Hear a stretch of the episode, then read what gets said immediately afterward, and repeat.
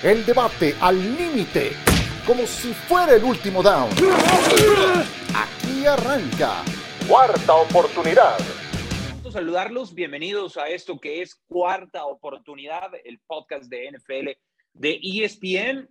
Eh, este día con John Sutcliffe, Miguel Pasquel, soy Miguel Ángel Briseño, qué gusto que estén con nosotros en una semana muy loca. O sea, ya sabíamos que iba a haber una cantidad bárbara de movimientos, sobre todo en temas de coreback, pero de pronto se desataron lo de Deshaun Watson a los Browns, lo de Matt Ryan, que acaba su, su etapa con Atlanta y se va a Indianápolis, eh, el movimiento que hace Atlanta para cubrirse de alguna manera con Marcus eh, Mariota, aunque no sea finalmente un, un coreback tan estelar, más los que ya habían venido sucediendo de todos estos. John, qué gusto saludarte. ¿Cuál es el que más te sorprende o cuál es el que más crees que le puede eh, dar buenos resultados al equipo que lo adquiere? ¿Cómo estás? Hola, Miguel Ángel de Mike, un gusto estar con ustedes. A ver, la que más me sorprendió fue lo de Tariq Hill, pero fíjense que a través de los años a veces eh, el comportamiento de, jugadores te das cuenta de muchas cosas. Y, en el Pro Bowl, eh, a Tarek Hill lo vi, yo creo que tenía más seguridad y más chavos alrededor de él que el propio Bad Bunny, que el conejo malo, ¿no? Que el cantante. Entonces, hay un feeling que me da que aparte que no le podían pagar, Andy Reid es muy listo para esas cosas. Yo creo que Tariq Hill, cuando vea que que tú es el que le va a lanzar y ya no está Mahomes y se va a ir a Miami, South Beach, el billete garantizado. No sé por qué creo que, que algo veo Reed y era el momento de sacarle provecho a Terry Hill y cambiarlo. Ese es el feeling que me dio. No sé por qué creo que puede ser otra contratación que llega a Miami ¿Se acuerdan cuando fue Dominican Sue? No, no sé. No, no, no me da buen feeling hoy en día Terry Hill irse a Miami, ¿no? ¿Y cuál es la que creo que es fabulosa? Matt Ryan en Indianapolis, ¿no? Es un poco como cuando se fue Philip Rivers de Chargers a, a Indianapolis. Me gusta lo de Matt Ryan y me da, me da gusto que le den una oportunidad. Será el séptimo coreback desde que se, se retiró Andrew Locke en 2019, séptimo coreback titular para los Indianapolis Colts, que no lo he encontrado, ¿no? Por diferentes motivos, pero yo también creo que es un muy buen fit. Eh, Michael, qué gusto saludarte a ti también. Eh, ¿Te sorprendió igual que a John, más que todas estas, lo de Tyreek Hill y sobre todo la, cantidad de dinero garantizado, 72 millones de dólares? ¿Y cuál crees que es de estos movimientos el que más resultados le dará a su equipo? ¿Cómo estás? Mike, qué gusto saludarte igualmente, John. Fuerte abrazo. Fíjate lo que, lo que más me llamó por mucho la atención es la de Devante Adams a Raiders ¿no? Eh, tanto Rogers como Adams, la temporada baja hace un año, antes que empiece agosto probablemente, empezaron a hablar que de Last Dance, yéndonos a los Bulls de ese temporada 97-98, indicándonos que probablemente iba a ser su última temporada. Cuando Rogers firma su extensión con los Packers, yo prácticamente estaba seguro que Adams iba a quedar. Y viene ese cambio a los Raiders. Para mí me llamó muchísimo la atención. Ahora, hay que ver ¿Por qué? Porque vemos el roster que tiene Green Bay. Yo dudo mucho, muchísimo que podamos ver el Aaron Rodgers que conocemos. John, tú lo conoces muy bien, pero viendo el roster de Green Bay, ¿quién es su número uno ahorita? ¿Allen Lazar? no, alguien que no está todavía, ¿no? Marqués Valdés va a salir de Green Bay, va a acabar saliendo. Randall Cobb ya está muy viejo, ya no es el mismo Cobb que estamos está acostumbrados a ver en, su, eh, en sus años eh, Prime con los Packers. no hay un receptor realmente número uno. Probablemente pueden apostar al draft, pero no creo que un receptor en su primer año tenga el impacto ni cerca que ha tenido Devante Adams, ¿no? En los últimos años. A ver, creo que puede ser Odell Beckham o BJ. Julio Jones puede ser una opción. Yo también me sorprendió ese cambio y rápidamente me puse a averiguar con gente muy cercana a Aaron Rodgers. Dije, ¿was he okay? Me dicen, sí, sí estuvo ok. Eh, entonces te voy a decir la lectura que le doy a, a todo esto.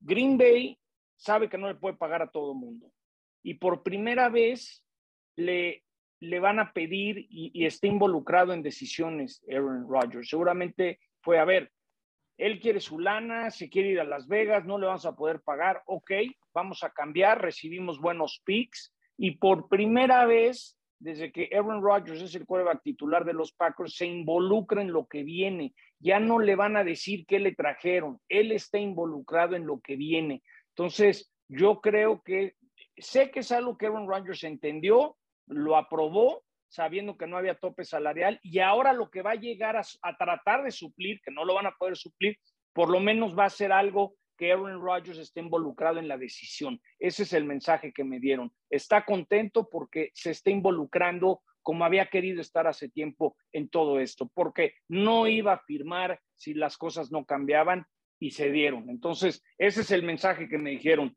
No, sí, te sorprendiste, John, pero al mismo tiempo es algo que Aaron Rodgers entendió que era la estructura que tenían los Packers. Entonces, veremos. A mí me encantaría que fuera Julio Jones. El problema es que va a llegar Julio Jones, Mike Mike y, a ver si no está lesionado en la semana 2, ¿no? Es que es eso. Sí, yo, pero, ¿sabes qué, Michael? Yo, a, tu pregunta, yo creo que el receptor número uno de, Aaron Rodgers todavía no está en el equipo. O sea, yo dudo mucho que lo vayan a dejar así. Y Julio Jones, yo creo que ya no es un receptor uno. Lo de Odell Beckham podría serlo, pero no lo sé cómo regrese de una lesión tan fuerte como la que acaba de sufrir. Eh, no, no lo sé. Yo creo que el receptor uno de Aaron Rodgers para la siguiente temporada todavía no está con el equipo y creo que sí van a ir, tener que ir por alguien porque pues no, no hay uno fuerte y siempre necesitas uno fuerte para contender algo grande. A ver, el tope salarial, Macó, cuando hicieron el cambio fue de liberar como 20 millones de dólares en el tope a bajarlo como a 750 mil dólares. Entonces me queda claro que esos 20 millones de dólares son para alguien, para alguien y no sé, no sé por qué Siento que OBJ ha madurado, cambió. Yo creo que demostró hasta eh, en ese Super Bowl antes de lesionarse que es alguien diferente y creo que podría trabajar bajo, bajo la tutela de, de, de Rogers. Veremos. Por algo ha estado muy calladito, ¿no, Mike? Ahora sí que es como el programa de nosotros, es Mike and Mike. Sí, sí, sí, exactamente. Como, esto es como, eh, tiene tintes vintage, ¿no? Este, esta entrega de podcast Oye, pero eh, eh, ahondando un poco, eh, Michael, en lo, de, en lo de los Dolphins, yo soy fan de los Dolphins. Permítame, por favor, ilusionarme, no solamente por la llegada de Tyreek Hill, que sí es mucho dinero que le dan, pero bueno, creo que lo vale en este punto de su carrera. Firman, voy a, voy a enunciarlos así rapidito. Eh, linieros Connor Williams, llega de los Dallas Cowboys, llega Teron Armstead con algunos problemas de lesiones, pero llega de, de Nueva Orleans. Teddy Bridgewater, que está ahí como un seguro de vida por lo de Tua. Llega Cedric Wilson para tener un papel más relevante del que tuvo con Dallas. Llega Raheem Mostert eh, de San Francisco. Llega Chase Edmonds. Llega Alec Ingold. Llega Trent Sherfield. ¿Me puedo ilusionar, Michael Pasquel, con esto que están armando los delfines, por lo menos para llegar a postemporada? Mike, ¿te puedes ilusionar? Por supuesto que sí. Pero al final de cuentas, todo, todo lo que acabas de decir va a depender del brazo de Tua. Al final de cuentas, Miami va a depender de su quarterback, como normalmente un equipo lo hace. Ahora, imagínate ese dúo a Hill con Jason Waddle. Para mí, uno de los mejores receptores de la liga, ¿eh? Simplemente este, Tua tiene que dar ese paso. Vaya temporada que tuvo el novato. Entonces, yo sí creo que con este tándem de receptores que van a tener, puede ser de los dúos más peligrosos de la liga, pero tiene que tiene Tua que demostrar que valió ser esa quinta selección general, valió la pena para los Dolphins. Porque hasta el momento estamos de acuerdo, ha dejado mucho que desear. Si lo comparamos con lo que la selección que fue una después de él con Justin Herbert, hasta el momento, en ah, varios años, hay años de diferencia. Veremos si con un nuevo sistema, con un nuevo coach que conoce perfecto la posición de quarterback, que ha, ha triunfado, ha aprendido, puede llevar a este equipo a la zona prometida que Mike son años y años y años que Miami simplemente no puede dar ese paso, pero creo que después de mucho sí va un equipo muy competitivo, al final de cuentas depende del quarterback. ¿Y, y Teddy Bridgewater, John, no será la solución ahí como backup? No, no, justo iba a decir, ¿no? Yo, siempre a Tua le he dicho que es Baby Yoda, el Mandalorian se tuvo que ir, tenía que madurar y cuidarse solo y, resulta que Tua no, no ha podido. Entonces la pregunta es, quién va a acabar siendo el, titular ahí. Yo creo que entre líneas está muy claro que buscaron a Deshaun Watson. Sí, ya no está Flores, ya no hay muchas cosas, ya hay cambios, pero a mí no me sorprendería nada que sea Terry Bridgewater el que acabe siendo el que guíe a Miami nuevamente a los playoffs. Yo creo que tú a, mí, a mí por lo menos no me ha demostrado que bajo presión y en momentos claves ha podido, ¿no? No sé. Yo, yo siento que por ahí Bridgewater va a ser este, el coreback titular de ese equipo a final de cuentas. Pero ¿estás de acuerdo, John, que con Terry Bridgewater no pueden aspirar a grandes cosas? O sea, no, no, no, no es un... Porque tú yo creo que como el, el techo todavía está la oportunidad para Tua. Yo creo que Terry Bridgewater ya sabemos qué te ofrece. Y lo que hemos visto ahorita con Terry Bridgewater no es un equipo que le vaya a ganar a Josh Allen y a los Bills. sí, yo, te da la no, oportunidad, o el sueño, sí, la sí, sí, sí, pero la, realidad es no confundir, confundir la actividad con los hechos. Es decir, sí, Tua tiene todo el potencial, se la rifaron con él y están esperando que pueda dar cosas que no ha podido dar. Pero ahí está la válvula de escape que es Terry Bridgewater. Es decir, para, a mí me da la impresión que Miami se está cubriendo si Tua no funciona. La gran pregunta, Miguel Ángel, para tu equipo es, ¿va a poder Tua? De lo que yo he visto, yo creo que no. Está muy cortito, ¿no? O sea, da la impresión de que, de que se está quedando corto. Yo tampoco sería tan fatalista como muchos he escuchado que Tua no sirve para nada y los memes son muy crueles, ¿no? Con Tua eh, recibiendo a Tyreek Hill, este, de verdad son muy, muy crueles los memes, pero yo creo que sí tiene muchísimo por demostrar. Ahora, Mike McDaniel eh, trajo a Sherfield, trajo a Mustard, eh, fue el ex, eh, o bueno, es el ex coordinador ofensivo de los 49 de San Francisco, coordinó el juego terrestre. Tyreek Hill podría ser usado de alguna manera como Divo Samuel. No lo sé, me ilusiona, ¿no? Vamos a tener esas opciones. Yo creo que por lo menos los Miami Dolphins están saliendo de ese problema que tuvieron al sumergirse en 1-8 la temporada pasada y también de los escándalos extracancha, ¿no? Que, que de alguna manera, pues sí, eh, eh, mermaron a la institución, John, este, de, de, todo lo que lo rodea. Sí, y, y, ojo, la NFL no nos ha dado su veredicto final, no han dicho, eh, falta que, que, nos expliquen de cómo un coach dijo que le estaban ofreciendo lana por perder. Ese es otro punto muy interesante, que no tiene que ver nada con tú, tiene que ver con el dueño y la posibilidad que le quiten la franquicia porque me acuerdo en esa conferencia de Goodell en el Super Bowl, de las pocas veces que voltea a, confirmar algo, dijo, ah, sí, sí, sí tenemos estipulado que los dueños bajo ciertas, eh, ciertas bases pudieran votar para quitarle la franquicia a alguien. Entonces, ojo, ojo, eso, eso creo que por lo menos alguien tiene que salir a explicarnos qué encontraron o qué no encontraron y no nos los han dicho, ¿eh? John, ¿tú crees? Eh, para cerrar este, este bloque, eh, Maiko, eh, todavía no salen las líneas de victorias para, para, un, para, un, para todos los equipos del NFL, salen un poquito más adelante, las estuve buscando. Si te dijera que el over-under de victorias de Miami para esta temporada está en nueve y medio, ¿qué juegas? ¿El over o el under, Michael? Habrá que ver el calendario, este Mike, porque no, no lo he revisado, no he visto contra qué división. Digo, ya sabemos contra quién les toca jugar, simplemente no sabemos las fechas. Tengo que revisar el calendario de los Dolphins, pero entrada juegan dos juegos muy difíciles contra los Bills, ¿no? Que en papel, en teoría, deben de perder esos juegos. Yo me iría, fíjate, con el under de nueve y medio.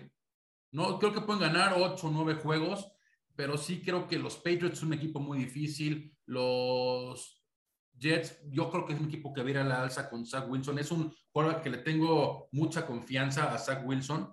Este, creo que juegan contra los Chargers también. Van a Los Ángeles a jugar contra los Chargers.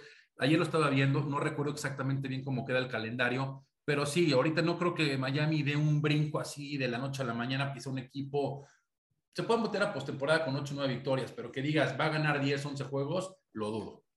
Sí, yo John, over-under de mi medio a lo mucho de panzazo quedarían con récord de 500 porcentaje. Entonces, no, no, no, no he visto. Eh, ahorita, si tuviera que echarme un volado, el volado lo he hecho para que no puedan. Bajas. Under, under. Bueno, pues está bien. Es, normal, ¿no? Hay muchas dudas eh, en un juego dominado por el coreback. Veremos cómo le va a los Miami Dolphins con todo y su nueva adquisición, Tyreek Hill, eh, en ese cambio que se dio por cinco picks colegiales eh, apenas esta misma semana. Vamos a hacer una breve pausa, regresamos para analizar el oeste de la americana. ¿Qué división más brava viene para esta temporada en la NFL con Kansas City y compañía? Volvemos. De vuelta con ustedes, un gusto estar eh, en esta edición de cuarta oportunidad. Mike and Mike and John le podemos poner a esta edición 48 de cuarta oportunidad. John, eh, antes de pasar a lo del oeste de la americana, eh, qué situación tan compleja lo de Cleveland, ¿no? Entre Baker Mayfield y Deshaun Watson, eh, ¿cómo, ¿cómo presagias el año que se viene para los Browns? Bueno, Cleveland con, con Deshaun Watson, también hay que esperar qué va a decir el comisionado, porque eh, la, la, NFL creo que lo va a suspender unos juegos, habrá que ver cuántos son, pero llega un equipo muy bueno. Es decir, yo creo que Cleveland sale como favorito para llevarse la división. Yo lo que estaba pensando es todos esos anunciantes, porque Baker Mayfield, entre Baker Mayfield y Pat Mahomes, son los dos jugadores que más anuncios salen cada temporada. Imagínate todo lo que tienes que cambiar de, de imagen porque no sabes dónde va a acabar Baker Mayfield. No es como si se lo, se lo estén peleando, ¿no? Yo creo que Baker Mayfield va a acabar suplente, yo creo que le va a pasar eh, a un segundo término. No, lo veo un poquito como Mark Sánchez. ¿no? ¿Se acuerdan cuando Mark Sánchez tuvo su momento de gloria? Y era sí, Mark sí, Sánchez sí. Y, se, y, se, quedó un juego de, de pasar un Super Bowl y de repente se volvió el reserva del reserva hasta que se retiró. Tengo mucha curiosidad qué va a pasar con Baker Mayfield, ¿no? Porque queda claro que, que no dio el ancho y Cleveland dijo, ahí te vayas. Y bueno, Deshaun es, es muy bueno, pero 20, 20 mujeres que lo acusaron y, que todo se, todo se arregló, me da la impresión que la liga puede decir, aquí no se arregla con billete, ¿eh? me va seis, seis juegos. Habrá que esperar también qué dice el comisionado. Sí, porque, sí, porque Cleveland apostó y apostó en serio la casa, ¿no?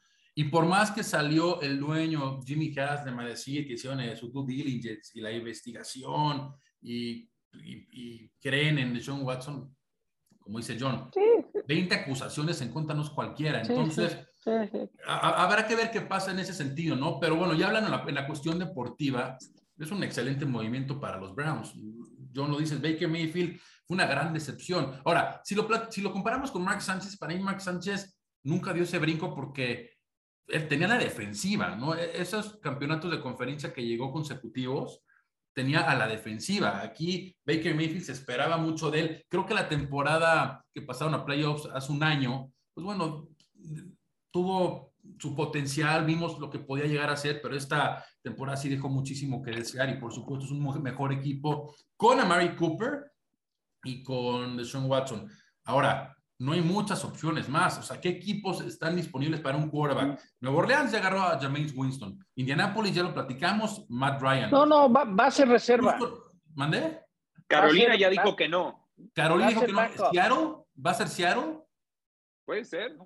Pittsburgh. Yo por ahí escuché que Pittsburgh en una de esas. Imagínate, ah, está, está, está, está una bomba. Rumor, Mike, pero yo dudo mucho. O sea, yo, o sea, yo conociendo cómo se maneja la, esa institución, yo no creo que lleven a Baker Mayfield simplemente porque es un, viene de un rival, ¿no? Y no es. ¿Sabes a quién me recuerda Mike? A Marriota. ¿no? Mayfield. Mar sí, sí, Marriota tuvo su momento en los Titanes, se esperaba mucho y acabó siendo eh, backup. Veremos ahora si en Atlanta, que se reúne con Smith, que lo tuvo de coordinador en, en sus épocas en Nashville, ¿no? Pero bueno, lo de Baker Mayfield es, es, es el claro ejemplo de que no porque seas pick y no porque seas mediático, quiere decir que seas bueno, ¿no?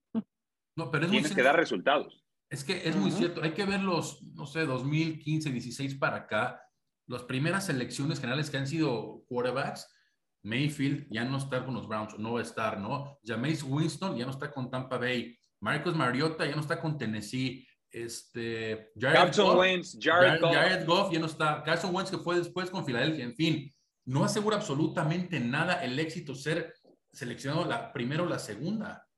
Oye, está Houston, ¿no? Baker Mayfield en Houston, tal vez, ¿no? Pues de lo que yo lo que leí van a estar con este Field, ¿no? El que tienen, creo que se la van a rifar con el que tienen, ¿no?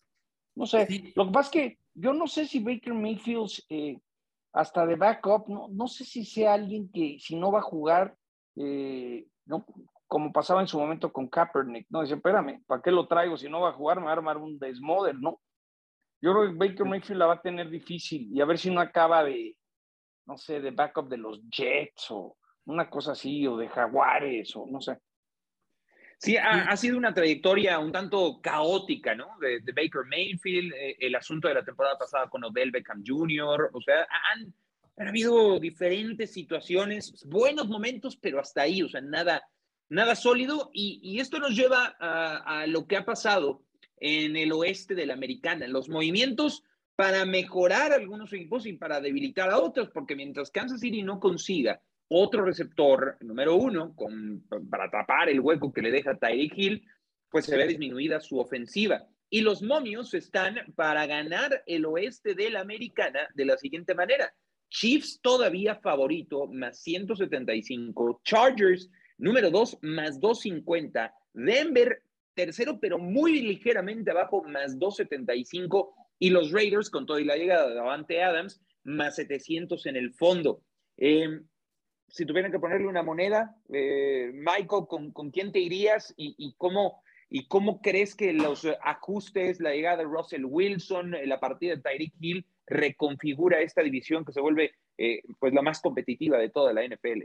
Sí, y es muy interesante. Bueno, yo no veo una división tan peleada desde hace, no sé, muchos, muchos años. Simplemente hay que ver los quarterbacks. Y fíjate que yo creo que no va a ser Kansas City. ¿eh? Yo creo que Pat Mahomes dependía muchísimo de lo que podría hacer con Tyreek Hill. Yo me voy a quedar o con los Chargers o con Denver, ¿no? Russell Wilson entra a nuevo sistema, pero la clase de corredor que tienen, el cuerpo de receptores, y creo que tiene una sólida defensiva, creo que Denver puede dar la sorpresa, pero voy a inclinar, si me dices un favorito, iría por los Chargers. No estuvieron, sabemos, a, digo, a nada de pasar a playoffs y cada vez veo mucho más cómodo a Justin Herbert en ese sistema creo mucho en ese equipo. Eh, el núcleo principalmente se queda, que es algo muy importante. Eh, entonces yo sí me voy a quedar con los Chargers para ganar la división, que no la ganan creo que hace, no sé, 8, 9 años, una, una cosa así, ¿no? La adquisición de Khalil Mack, se imagina a Khalil Mack claro. por un lado, ¿no? Y, este, y a Joey Bosa por el otro. Bueno, creo que los Chargers tienen todo para ganar. La defensiva eh, mejoró mucho y la ofensiva ni se diga, sobre todo la línea eh, ofensiva que es algo muy importante para el juego terrestre. Entonces sí me voy a quedar con los Chargers esperando que su coach Staley ya no sea tan agresivo, no se la juega en cuarta y 20 en su yarda 10, ¿no? Sí, sí. John, ¿a quién le pones esa monedita en el oeste de la americana? Yo me sigo quedando con Andy Reid, Pat Mahomes y los Kansas City Chiefs. Eh, tal es que los Jets tenían interés en, en Tariq Hill, pero los Jets no estaban dispuestos a dar una primera ronda, por eso acaba en Miami. Y algo que me sorprendió cuando empecé a, leer todo lo de Tariq Hill es que Kansas City es el equipo con más draft picks en el draft que viene. Tiene 12 selecciones. Van a tener la primera ronda el 29, segunda ronda el 50. Yo, yo creo que es un equipo que sabe evaluar talentos. Entonces yo todavía me quedo con, con Kansas City. Los Chargers hasta que no me demuestren que a la hora buena no se, no se caen. Eh, yo me quedo todavía con Kansas City. Estoy, estoy feliz por esa rivalidad que va a haber, ¿no? Este, por ahí estoy metido con unos boletos de los Raiders, entonces estoy viendo que va a llegar Russell Wilson a visitar, va, va, a negar los Chargers a visitar, si va a cambiar mucho, ¿no? Yo creo que esa, esa división, eh, ya verás cuando salga el calendario, van a ser de los boletos nuevamente más caros. Eh, el año pasado los cinco boletos más caros eh, en toda la NFL, los cinco eran de los, era, era Brady eh, contra Tampa, Tampa New England era el más caro y los siguientes cuatro eran partidos de los Raiders en casa. Se imagínense la locura que va a ser Russell Wilson en Las Vegas, este, los Chargers en Las Vegas, Mahomes en Las Vegas. Entonces, esa, esa oeste la americana va a ser una locura. Ojalá ojalá tengamos muchos juegos de Monday Night de División Oeste, ¿no? Seguro te van a tocar, John. Te van a tocar unos juegazos. Seguro. Eh, ahí, y sí, la verdad, este, platicábamos en un podcast hace mes, mes y medio aproximadamente, y decíamos, ¿no? Antes del, eh, no justo, perdón, después de, un poco menos, cuando Russell Wilson firmó con Denver, decíamos, no veíamos una, una división tan competitiva en esa posición, que es la de quarterback. No, no, no recuerdo una división con este nivel de mariscales de campo. Y aunque Derek Carr si es el cuarto, pues Derek Carr para mí es de los primeros 15 de la liga. Sí, sí, sí. No, no, es, se cargó para allá. Así es como la tendencia. ¿Se acuerdan cuando hace muchos años eh, la Nacional dominaba? ¿No? Como que siempre parecía que de la Nacional iba a salir el campeón. Y luego eso cambió con los Patriotas. Y luego regresó un poco con Seattle. Y sí, yo creo que esa división eh, le puede, no sé, los Raiders pueden ser muy competitivos, creo yo, hasta en otras divisiones, pero en esa van a sufrir. Oye, yo les quiero hacer, Michael John, una pregunta, porque es interesante, ¿no? Tenemos a Brady y a Rogers en la conferencia nacional. Fuera de esos dos, para ustedes, ¿quién es el mejor quarterback en la nacional? Fuera de Brady y de Rogers en la nacional, pues yo diría que Matthew Stafford, ¿no? Hay, que darle honor al, campeón del Super Bowl, porque también se habla de madurez. Yo creo que Stafford ha cumplido y, y ahí están los resultados, pero sí la cargada y está hacia la americana, ¿no? O sea, Matt Ryan con todo y su veteranía eh, se vino a la americana, Russell Wilson se vino a la americana y, ahora está muy cargada. Y yo en el oeste sí me quedo con los Chargers porque al momento lo están haciendo muy bien. Le dieron una extensión de contrato a Mike Williams, su, uno de sus mejores receptores, uno de sus dos eh, top receptores. Además de eh, lo que mencionabas, Michael, de, de Khalil Mack, JC Jackson, eh, uno de los mejores esquineros de la liga, viene de Inglaterra, con una gran cuota de intercepciones. O sea, está, ajustando bien ese es el que no quería Belichick soltar, ¿eh? Ese, ese, ese, ese te lo aseguro que sí le dolió hasta el alma, porque era, era su pilar, era su consentido, era el que, el que tenían que encontrar la manera de, de, no irse. Cuando hablas de corebacks, yo al que le sigo teniendo fe, iba bien hasta que se lesionó, eh, aunque ya no está Sean Payton, pero yo creo que James Winston, bien guiado, es un, es un buen coreback. A mí James Winston creo que sigue, tiene todavía con qué dar. No, estoy, no lo comparo ni con los mejores corebacks, pero siento que James Winston tiene más potencial del que él no ha encontrado. Y Peyton lo guiaba bien. Ahora que se quedó su misma gente a cargo, veremos si James Winston puede dar el brinco y competir en esa división. Pues JC Jackson, 17 intercepciones en las últimas dos temporadas. 17 intercepciones eh, eh, en ese lapso es, es, brutal.